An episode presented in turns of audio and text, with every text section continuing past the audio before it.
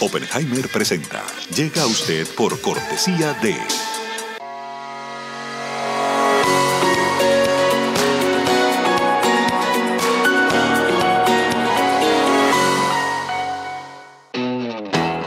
Es más que una universidad. Es vivir una experiencia única de aprendizaje. Es tu tiempo de vivir. UAD Experience.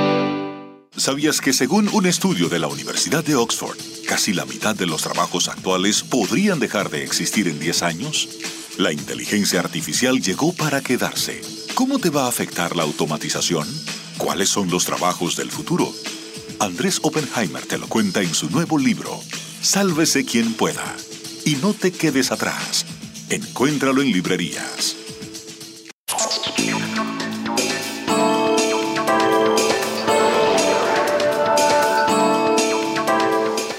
¿Qué tal? ¿Cómo les va? Soy Andrés Oppenheimer. Gracias por acompañarnos. Hoy vamos a tener como invitado a uno de los gurúes de la autoayuda más conocidos, sino el más conocido del mundo, Deepak Chopra. Se graduó de médico en su India natal, se mudó a Estados Unidos a ejercer la medicina ahí, ha escrito 93 libros sobre medicina alternativa, meditación y espiritualidad que han sido traducidos a más de 40 idiomas. Ya vendió más de 20 millones de ejemplares de sus libros. Tiene 3.700.000 seguidores en Facebook, unos 3 millones de seguidores en Twitter y 2.800.000 seguidores en Instagram. La revista Time lo ha incluido en su lista de las 100 personas más influyentes del mundo. Vamos a hablar con él sobre sus libros más recientes y sobre un tema mucho más actual, cómo el chat GPT y otros programas de inteligencia artificial van a afectar nuestras vidas y nuestros trabajos. Y también le vamos a preguntar sobre su aspiración de vivir hasta los 100 años o más y qué ejercicios físicos hace él en su vida diaria para mantenerse sano física y mentalmente. Más tarde en el programa, en nuestro segmento habitual El Innovador de la Semana, vamos a hablar con Juan Andrés Hurtado, director de operaciones de Live Green, una empresa chilena que está produciendo alimentos e ingredientes exclusivamente con plantas para reemplazar a los productos alimenticios sintéticos. Se reportan haber recaudado 12 millones de dólares desde que arrancaron poco antes de la pandemia y están apuntando al mercado de Estados Unidos. Bueno, empecemos con Deepak Chopra, como decíamos antes, el gurú de la autoayuda, probablemente el más conocido del mundo. Vamos a la entrevista. Deepak, muchas gracias por estar con nosotros. Es un placer tenerte de nuevo en el programa. Antes de entrar en los temas de los que hablas en tus últimos libros, déjame preguntarte sobre la noticia del momento, el chat GPT, chat GPT y otros chatbots, estos nuevos programas asistentes virtuales con inteligencia artificial que están revolucionando el mundo. ¿Tú crees que estos chatbots van a cambiar nuestras vidas para bien o para mal? Esa es una pregunta que depende de cómo usemos la inteligencia artificial. Y debemos recordar que lo que llamamos inteligencia artificial es en realidad inteligencia humana aumentada. La inteligencia artificial no tiene una conciencia. ChatGPT nunca tendrá una experiencia sexual, ni experimentará los rincones oscuros del alma, ni tendrá hambre, ni sed, ni ninguna aspiración humana. Es solo un algoritmo muy, muy inteligente, pero la vida no es un algoritmo, a menos que creas que eres un robot biológico. Yo estoy usando ChatGPT. Hace poco le dije a ChatGPT, escribe un ensayo en el estilo de Deepak Chopra sobre el misterio de la muerte, basado en su serie de YouTube y en su libro sobre la vida después de la muerte. Y me dio un ensayo de dos páginas con mi voz, mi estilo, que resume todo lo que he dicho en los últimos 45 años. Así que me resultó muy útil. Es un algoritmo inteligente, pero no es creativo, no tiene conciencia. Así que depende de nosotros cómo lo usemos. Y como el Internet es un reflejo de la inteligencia humana, que es buena y mala a la vez, divina y macabra. Pero no te preocupa el lado oscuro de esto, que, que se equivoquen muchos. Quiero decir, por ejemplo, yo le pedí a ChatGPT que escribiera un ensayo sobre mí. Y escribió cosas maravillosas sobre mí, sobre toda la gente famosa que entrevisté. Incluido dijo que entrevisté a Vladimir Putin, pero el problema es que yo nunca entrevisté a Vladimir Putin. Entonces, Estos chatos todavía hacen muchos errores, pueden inventar cosas, crear hasta vídeos con tu cara y tu voz para que salga Deepak Chopra diciendo cosas que nunca dijo. Andrés, cada vez que surge una nueva tecnología viene con riesgos. Cuando los humanos inventaron el fuego, vino con riesgos de quemaduras y todo tipo de catástrofes relacionadas con el fuego, como los incendios. Cuando los humanos inventaron la rueda, llegó eventualmente a que tuviéramos automóviles y a su vez accidentes de tráfico. Por lo tanto, no hay tecnología que venga sin riesgos. Cada vez que surge una nueva tecnología, la gente se queja de que los jóvenes están muy entusiasmados y los viejos tienen miedo porque creen que esa tecnología podría arruinar su vida tal como la conocen. Pero, como te dije antes, la tecnología es neutral, depende de cómo la usemos. En Internet puedo encontrar todo, lo oscuro, diabólico, sagrado, profano, divino, así que no puedes culpar a la tecnología. Lo que tenemos, desafortunadamente, son mentes medievales con cerebros reptilianos, tribales y emocionales, y a la vez tecnologías modernas. Esa es una combinación peligrosa. Y a menos que despertemos en nuestra realidad fundamental como creadores, nos arriesgaremos a la extinción. Y si tiene que pasar, que así sea. ¿Por qué creer que tú y yo somos la especie más importante en dos billones de galaxias, 760 millones de estrellas e incontables billones de planetas? Creer eso es muy engreído de nuestra parte, arrogante y totalmente irreal. ¿Tú crees que el ChatGPT y otros chatbots, otros robots, estos asistentes virtuales con inteligencia artificial, van a eliminar muchos de nuestros trabajos? ¿O por el contrario, nos sacarán de encima tareas rutinarias, aburridas, y nos van a dejar más tiempo libre para dedicarnos más a, a una vida espiritual, por ejemplo? Creo que podría liberarnos y definitivamente sí eliminará trabajos, pero podría crear un nuevo tipo de riqueza en el mundo. Sabes, hemos pasado por la era industrial, por la era agrícola, entramos en la era de la información y los datos y ahora estamos en la era del conocimiento. Espero que emerjamos a la era de la sabiduría. La sabiduría es ese conocimiento que nutre la vida en este planeta. Así que hay una evolución de la información al conocimiento y a la sabiduría. Y el criterio último para la supervivencia debería ser la supervivencia del más sabio, no la supervivencia del más apto, porque la supervivencia del más apto nos ha convertido en el ser más depredador y más peligroso de este planeta. Tú has escrito muchos libros sobre religiones, sobre Jesús, sobre Mahoma, sobre muchos otros. ¿Tú crees que la inteligencia artificial, por todo lo que sabe, por todo lo que puede producir, se va a convertir en una especie de nueva religión mundial, que vamos a creer lo que nos dice mucho más que las religiones tradicionales. No lo creo. El chat GPT y la inteligencia artificial solo reflejarán en todo momento el conocimiento humano, el procesamiento de datos humanos y la inteligencia. Pero eso no es lo mismo que la conciencia. La conciencia es la base de la experiencia en cada ser vivo y ningún sistema de inteligencia artificial puede explicar lo que llamamos perspicacia, intuición, creatividad fundamental, conciencia superior o trascendencia. Entonces, cuando hablamos de Jesús, Buda, Mahoma, esa experiencia es primero Primero, trascendencia. Ninguna máquina puede trascender su propia actividad. Segundo, esa trascendencia habla de valores como la verdad, la bondad, la belleza, la armonía, el amor, la compasión, la alegría, la ecuanimidad. Ninguna máquina puede tener eso. Y tercero, la pérdida del miedo a la muerte.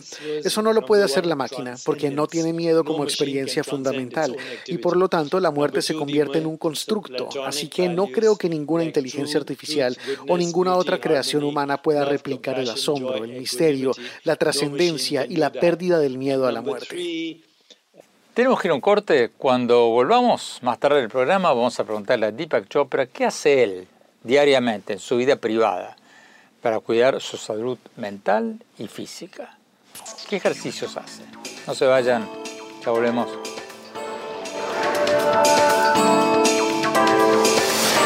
Exclusiva residencias de lujo frente al mar en Miami el nuevo desarrollo de Fortune International Group y Chateau Group. Una ubicación privilegiada con inmejorables vistas al mar y la ciudad.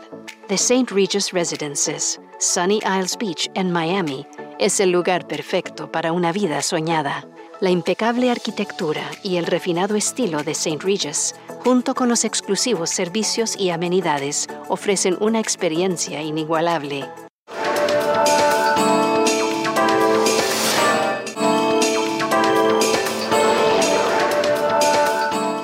Gracias por seguir con nosotros. Estamos hablando con Deepak Chopra, uno de los gurúes de la autoayuda más conocido, sino el más conocido del mundo. Como les contábamos en el blog anterior, se graduó de médico en India, se mudó a Estados Unidos a ejercer la medicina en Estados Unidos. Ha escrito ya 93 libros sobre medicina alternativa, meditación y espiritualidad y tiene 3.700.000 seguidores en Facebook, unos 3 millones en Twitter y unos 2.800.000 en Instagram. La revista Time lo incluyó en su lista de las 100 personas más influyentes del mundo. Sigamos con la entrevista. Deepak, como decíamos recién, tú has escrito 93 libros, tienes millones de seguidores y te escuché decir recientemente que hay cuatro etapas en la vida y que tú acabas de entrar en una nueva etapa. ¿Cuáles son esas cuatro etapas y dónde estás tú? Los primeros 25 años de vida son los que en India llamamos ashrams, que significa hogar, el lugar en el que te identificas. Entonces, para nosotros, los primeros 25 años son los de la educación. Los segundos 25 años son para la fama, la fortuna y la familia. Los terceros 25 años son para retribuirle a la sociedad. Y los cuartos 25 años son para la autorrealización. No estoy diciendo superación personal, sino autorrealización, que es mirar hacia atrás en tu vida y ver que todo fue un sueño y luego despertar a quien está soñando o a lo que está soñando y prepararse para el telón final, que llamamos muerte física. Así que ya entré en la cuarta fase hace aproximadamente un año y medio. ¿Cómo te sientes en esta cuarta etapa? ¿Te consideras feliz? Y en general, ¿cuál de estas cuatro etapas es la más feliz de la vida? Feliz es una palabra muy engañosa porque implica una relación con la tristeza. Siempre te comparas con un estado llamado tristeza. Entonces la felicidad y la tristeza van juntas. Y la felicidad, como la infelicidad, ocurre siempre por una razón. Implica algo más. Pero en realidad ni la felicidad ni la tristeza son absolutas. Lo que es absoluto es la alegría, que es independiente de la felicidad y la tristeza y proviene de la autorrealización. ¿Tú crees que las cosas de las que has hablado siempre, como la medicina alternativa, la meditación, la espiritualidad, están ganando terreno o retrocediendo, o el mundo se está convirtiendo en cada vez más materialista. En ambas cosas, por cada paso que damos adelante, damos medio paso hacia atrás y eso pasa cada vez que hay una transición. Así que en este momento tenemos lo que yo llamaría una encrucijada crítica, donde si caminamos por la ruta habitual que caminamos durante 40.000 años, que es la mente tribal, medieval, vamos a ir caminando como sonámbulos hacia la extinción. Y creo que en realidad esa no es una posibilidad improbable con el cambio climático, la guerra, los conflictos, las formas mecanizadas de matarse unos a otros, las armas nucleares, la guerra cibernética, la extinción de especies, el envenenamiento de la cadena alimentaria. Es posible que vayamos hacia la extinción. Wow. La última que tuvimos, llamada la sexta extinción, fue cuando un meteorito cayó en este planeta, en un lugar de Yucatán, y los dinosaurios fueron aniquilados en menos de 48 horas, y todas las especies dominantes en este planeta fueron aniquiladas. Si eso sucede ahora con una explosión nuclear o una catástrofe como el cambio climático, los seres humanos seremos definitivamente aniquilados.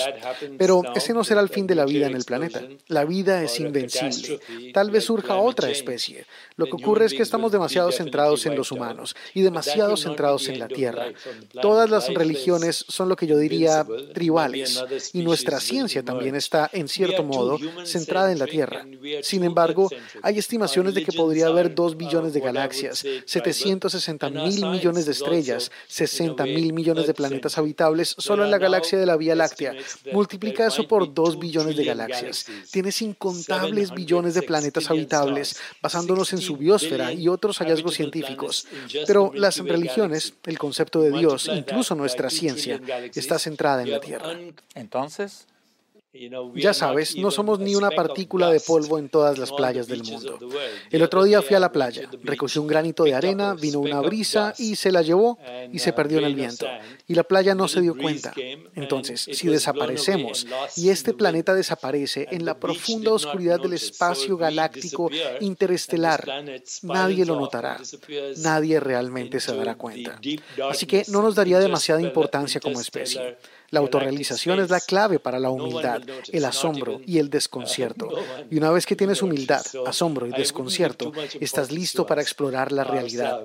De lo contrario, eres un personaje ficticio en un paisaje onírico colectivo. Tenemos que ir a un corte. Cuando volvamos, vamos a preguntarle a Deepak Chopra qué hace él en su vida privada todos los días para cuidar su salud mental y física. ¿Qué, ejercicios hace? No se vaya, volvemos.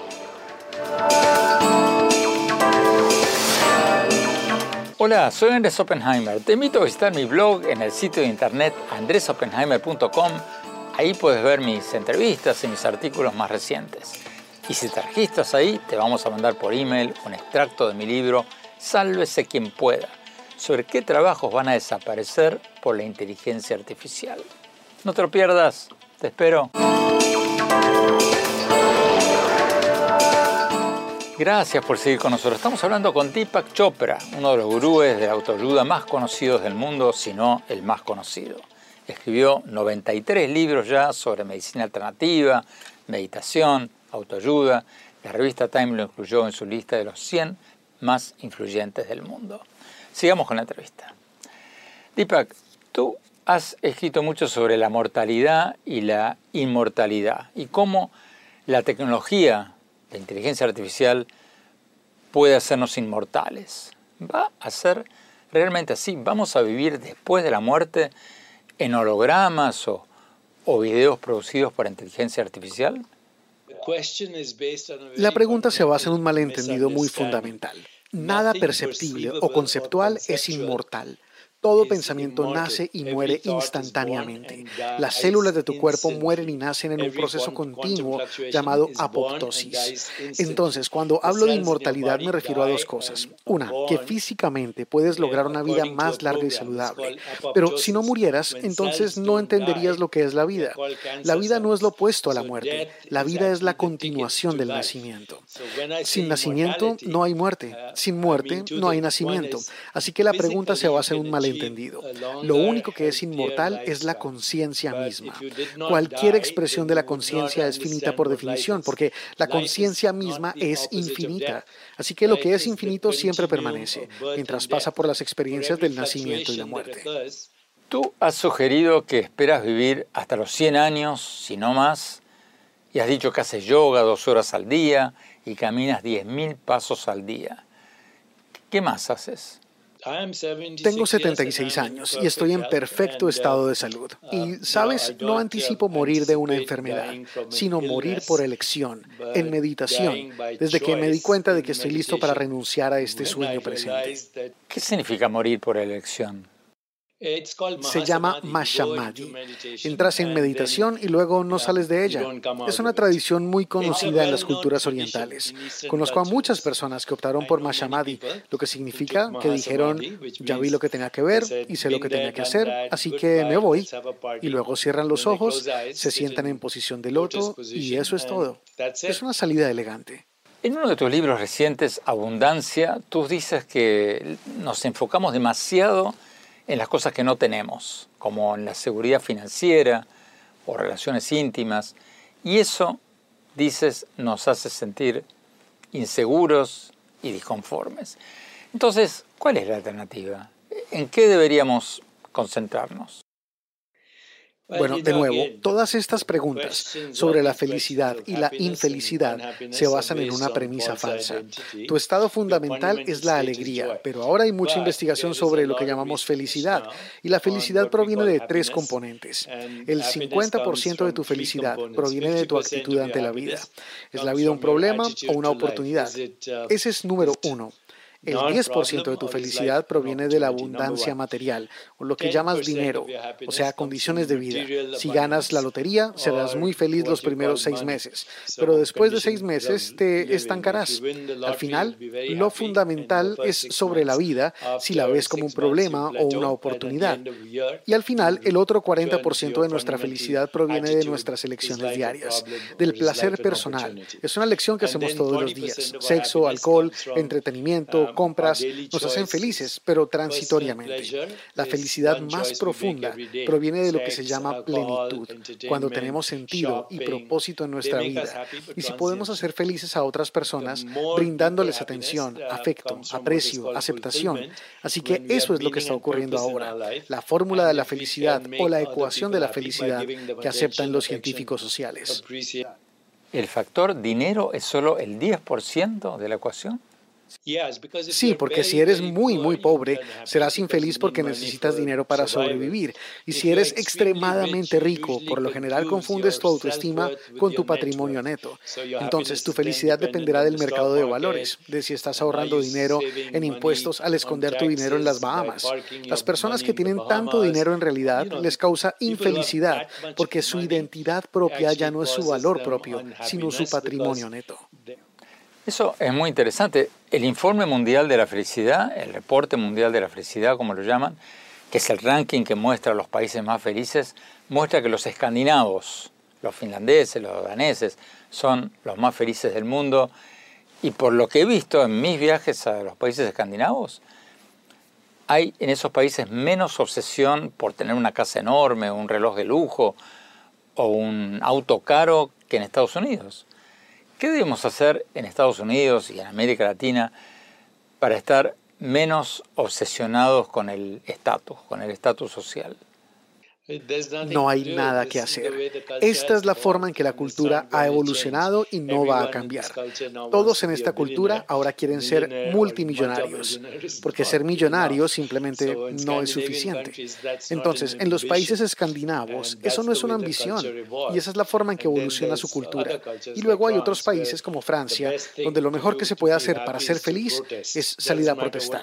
No importa por qué estés protestando, mientras estés protestando, sabes que eres feliz. Tenemos que ir a un corte. Cuando volvamos, vamos a preguntarle a Deepak Chopra sobre la creciente polarización política en nuestros países.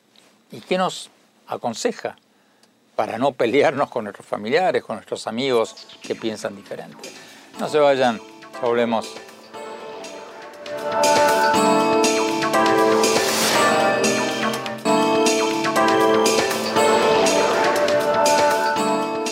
Gracias por seguir con nosotros. Estamos hablando con Deepak Chopra, uno de los gurúes de la autoayuda más conocidos, si no el más conocido del mundo.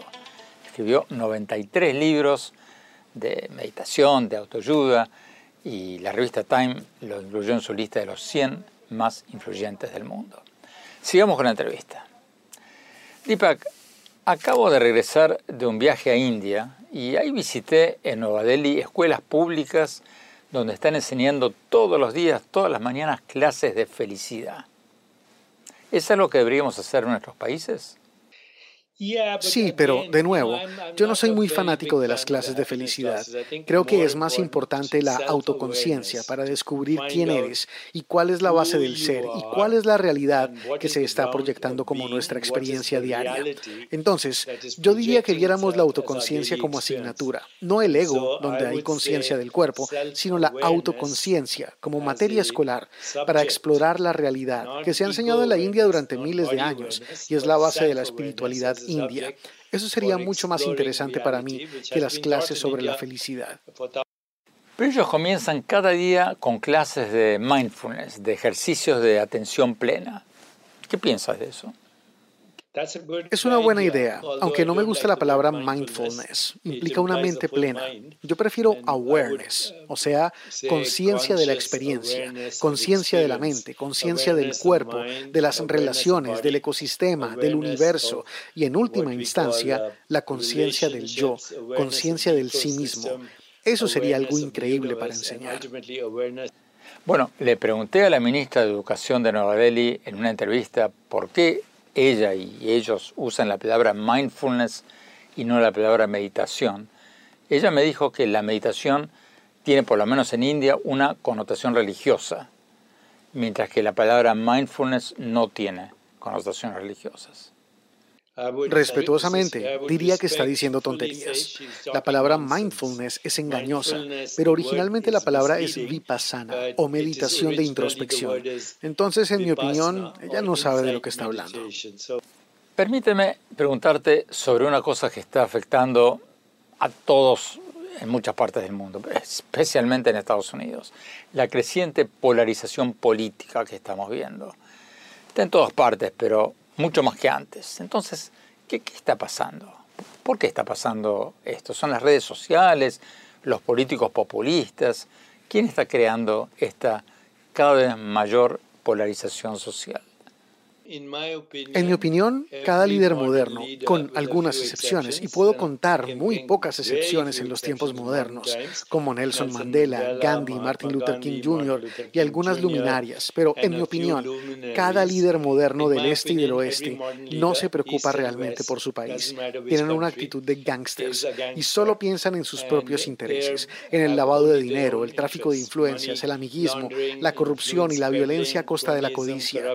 Así que creo Creo que ponerse del lado de cualquier político en este momento, en mi opinión, en realidad está creando una creciente polarización. Lo único que creo que podemos hacer al respecto es ser el cambio que queremos ver en el mundo.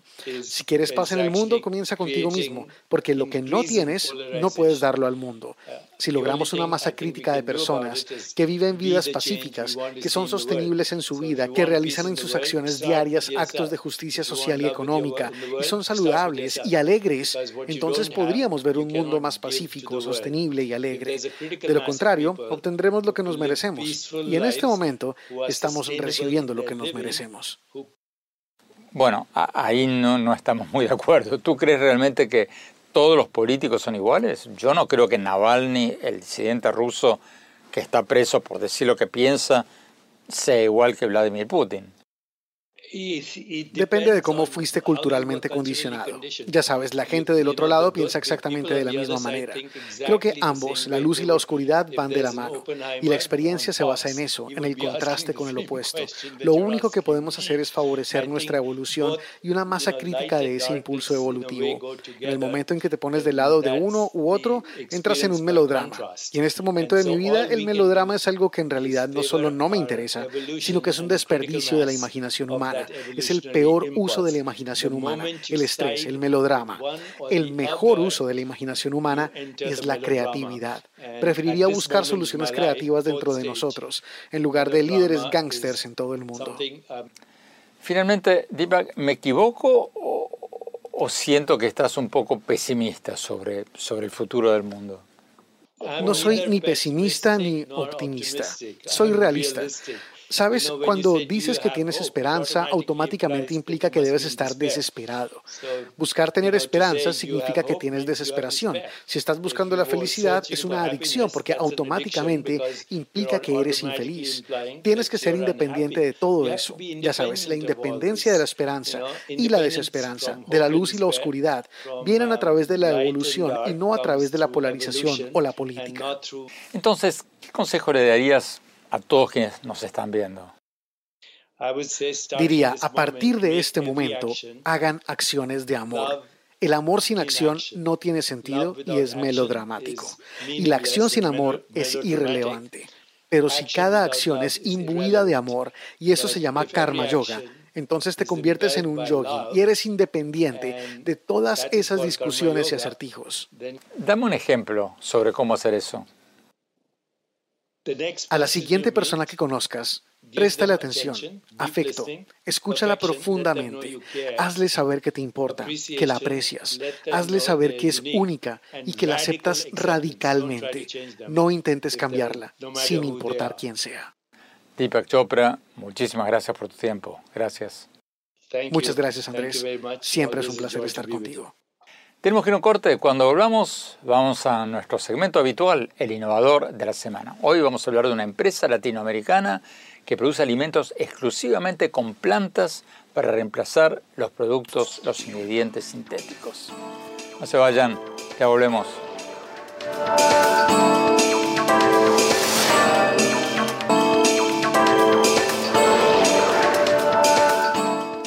Gracias por seguir con nosotros. Vamos a nuestro segmento habitual, el innovador de la semana.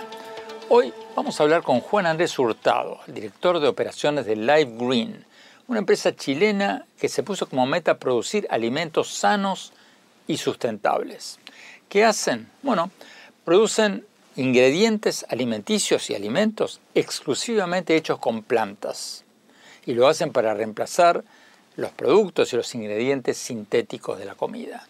Ya reportan haber recaudado 12 millones de dólares desde que arrancaron poco antes de la pandemia y están apuntando ahora al mercado de Estados Unidos.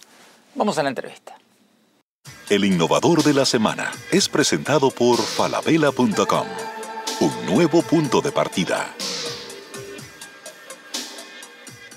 Juan Andrés, muchas gracias por estar con nosotros. Juan Andrés, el lema de ustedes es que quieren acelerar la transición a un mundo de comida sana y sostenible. ¿Qué quieren decir con eso? Bueno, hoy día el mundo vive la problemática, los problemas más importantes es la salud y la sustentabilidad. Ya ambos están relacionados con la forma que nos alimentamos, que la comamos. Nosotros queremos ayudar a la industria de alimentos en esta transición de alimentación con alimentos más saludables y más sustentables a través de dos formas. Una es mediante nuestra plataforma patentada llamada Characa, es un software que lo que hace es reemplazar todos los ingredientes ultraprocesados, animales y sintéticos de los alimentos y reemplazarlos por plantas. Ya reemplazarlos por una formulación 100% en base a plantas, una formulación 100% etiqueta limpia, una formulación 100% funcional y sostenible. A ver si entiendo. Ustedes hacen productos, ingredientes principalmente con plantas y vegetales pero dicen que los hacen exclusivamente con plantas y vegetales y no a base de plantas y vegetales. ¿Cuál es la diferencia? Mira, hay una diferencia importante en términos de que nosotros, toda la, toda la industria de alimentos depende de muchos eh, aditivos, ya, ya sea sintéticos o ultraprocesados, que permiten que el alimento tenga cierta funcionalidad. Nosotros lo que estamos haciendo a través de las plantas es reemplazar todos esos ingredientes sintéticos por las propiedades que tienen las plantas en sí mismas. Entonces, estamos preservando el alimento con plantas, con propiedades de las plantas. Estamos entregándole nutrición a través de las plantas. Estamos entregando cremosidad, todas esas características propias del alimento a través de las plantas. ¿Cuál es la diferencia entre eh, plant-based o eh, elaborado eh, o, en base a plantas versus solo plantas. ¿ya? Los alimentos plant-based o base a plantas no necesariamente están, están sin ingredientes ultraprocesados. De hecho, gran parte de ellos todavía dependen de esos ingredientes ultraprocesados. Lo que nosotros queremos no solamente sacar la proteína vegetal, eh, animal de la función, queremos sacar todos los ingredientes ultraprocesados y todos los ingredientes sintéticos. ¿ya? Por eso la diferencia entre hecho en base a plantas a solo plantas. ¿Qué productos hacen con plantas? ¿Hacen carnes o helados o, ingredientes? ¿Qué, hacen? Bueno, hoy día eh, para validar nuestra tecnología y el mercado ya lanzamos una variedad de productos importantes en el mercado chileno. Eh, tenemos eh, hamburguesas con textura de carne, con distintos sabores. Estamos desarrollando ahora leche, crema, bueno, un sinfín de productos listos para el consumo.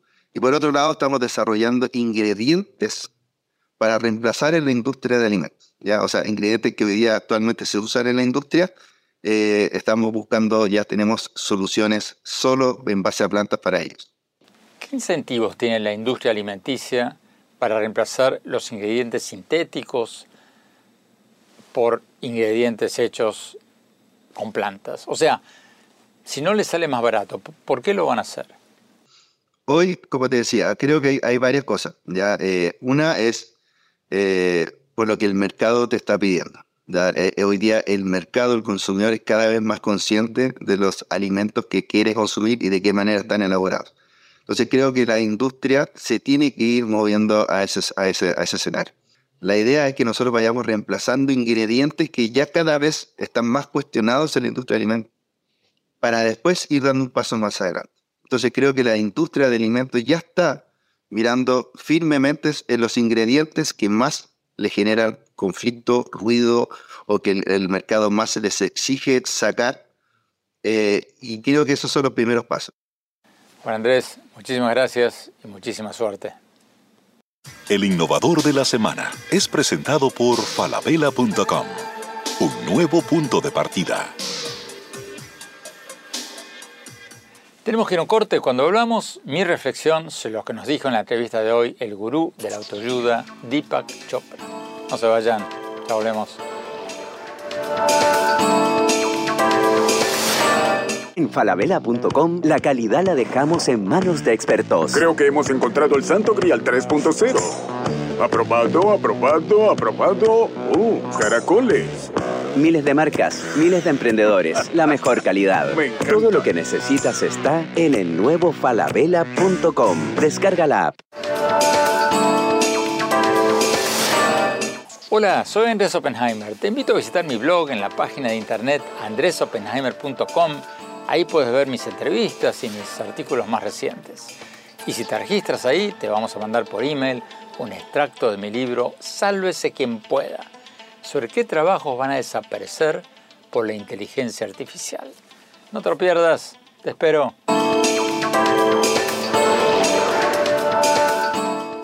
Gracias por seguir con nosotros. Mi reflexión sobre lo que hablamos en el programa de hoy con Deepak Chopra, uno de los gurúes de autoayuda más conocidos del mundo, si no el más conocido. A mí me llamó mucho la atención lo que nos dijo al principio de la entrevista cuando le pregunté cómo van a impactar a nuestras vidas los chatbots, el chat GPT, BARD y estos nuevos programas de inteligencia artificial, asistentes virtuales con inteligencia artificial que están revolucionando el Internet.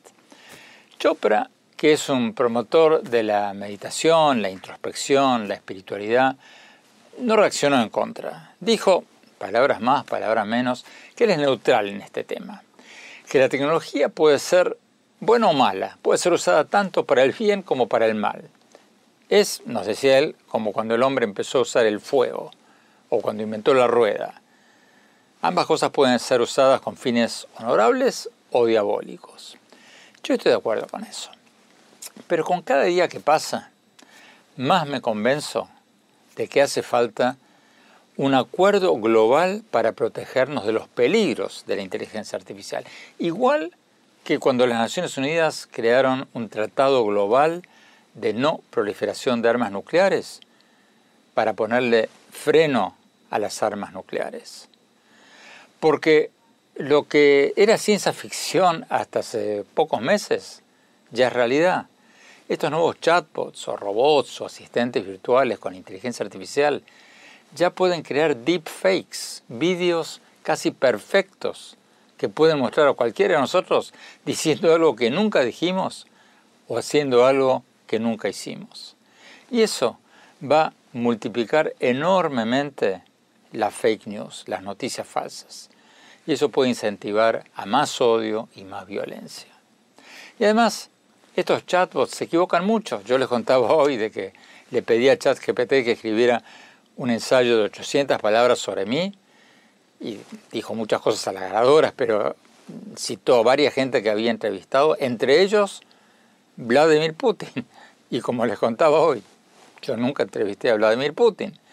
Es una anécdota trivial, pero muestra que hacen muchos errores. ¿Y qué va a pasar entonces cuando la gente use estos chatbots inteligentes para una receta médica o un consejo financiero? Ya hay cada vez más líderes tecnológicos como el propio dueño de Tesla y de Twitter, Elon Musk, que están llegando a la conclusión de que esto es muy peligroso y que hay que regular esta nueva tecnología. El problema es que ellos mismos, al mismo tiempo que dicen esto, están en una carrera loca para ver quién de ellos crea la empresa de inteligencia artificial que se va a imponer. En resumen, yo creo que la tendencia de estas nuevas tecnologías, del chat GPT y todas las demás, es imparable, pero que hay que ponerle límites, igual de lo que se hizo con las armas nucleares, porque puede ser igual de peligroso. Bueno, se nos acabó el tiempo. Los invito como siempre a visitar mi blog en la página de internet andresopenheimer.com, a seguirme en mi Twitter, arroba en mi página de Facebook Andrés Oppenheimer y mi cuenta de Instagram, Andrés Oppenheimer Oficial. Gracias por habernos acompañado. Hasta la semana próxima.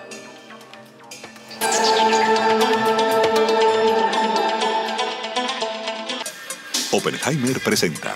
Llega a usted por cortesía de...